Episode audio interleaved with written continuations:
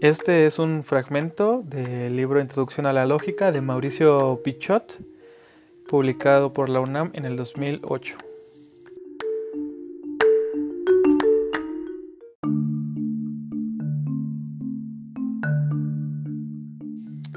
Lógica, ciencia y arte.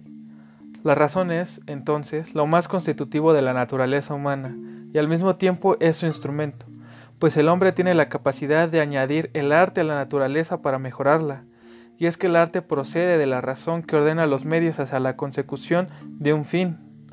De este modo todo arte, si es en verdad tal, promueve a la naturaleza en su misma línea natural. Es una ayuda instrumental que el hombre utiliza en su trabajo sobre el mundo, en la cultura.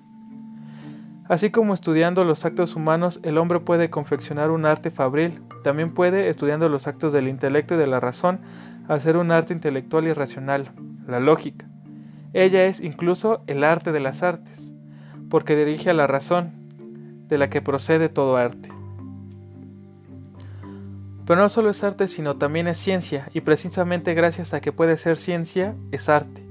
La ciencia es el estudio y explicación necesaria y cierta de un objeto por sus causas, y la lógica tiene por objeto los resultados de los actos de la razón.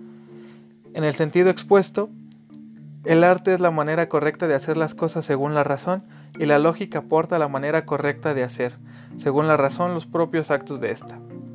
Por consiguiente, es ciencia por cuanto versa sobre el acto de la razón, y es arte porque indica, según la razón, la manera por la que ella puede proceder con orden, con facilidad y sin error.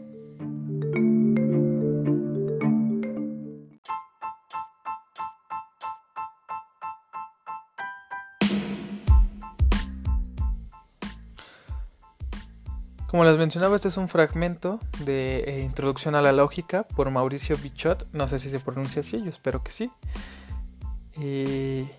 Estoy preparando una reseña, pero creo que esta parte, esta parte me gustó mucho tal cual como se oye, tal cual como está expresada aquí y por eso decidí compartírselas. Pero posteriormente escucharán mi, mi escrito acerca de este texto.